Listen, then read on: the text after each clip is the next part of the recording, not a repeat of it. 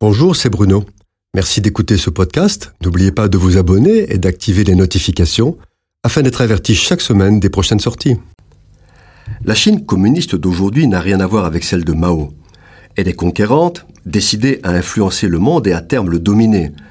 Comme nous l'avons déjà exprimé, rien n'arrêtera la détermination des capitalo-communistes chinois.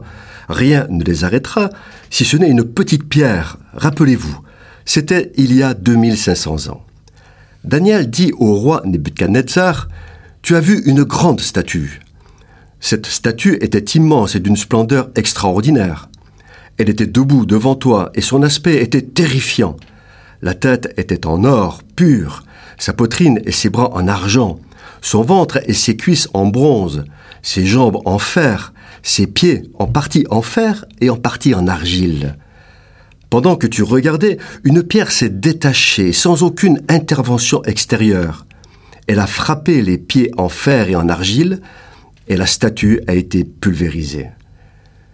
Différentes interprétations de ce texte du livre d'Ananiel ont à juste titre comparé cette statue aux différents empires qui ont dominé le Moyen-Orient jusqu'à l'Empire romain.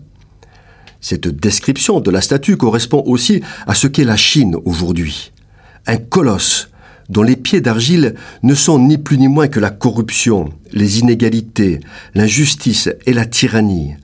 Tyrannie qui a une forme subtile et technologique, mais dont les effets sont les mêmes que ceux produits par les tyrannies brutales et vulgaires. Ainsi, la Chine, dans son désir de dominer, développe sans aucune éthique l'eugénisme et les manipulations génétiques. Les premiers bébés génétiquement modifiés ont déjà été fabriqués dans le but d'augmenter le quotient intellectuel, ou QI, des enfants.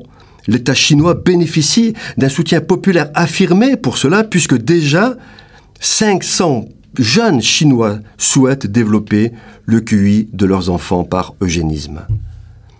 Les Chinois jouent à l'apprenti sorcier car modifier le génome pour augmenter le QI génère des modifications de structuration cognitive dont aujourd'hui personne ne connaît les conséquences.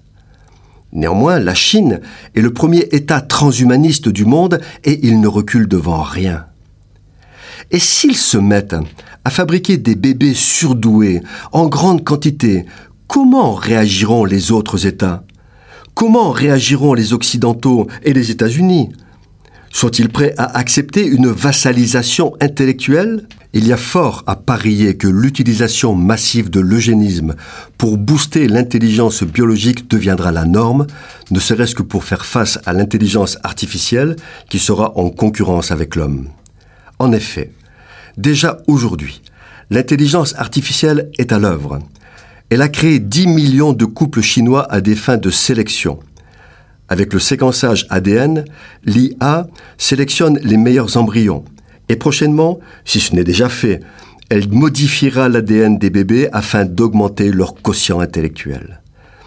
Comme dans le rêve de Nebuchadnezzar, si une pierre ne se détache pas de la montagne pour arrêter la folie des hommes, l'humanité va entrer dans une dimension aux conséquences étourdissantes qui conduiront à l'asservissement de l'homme par la technologie.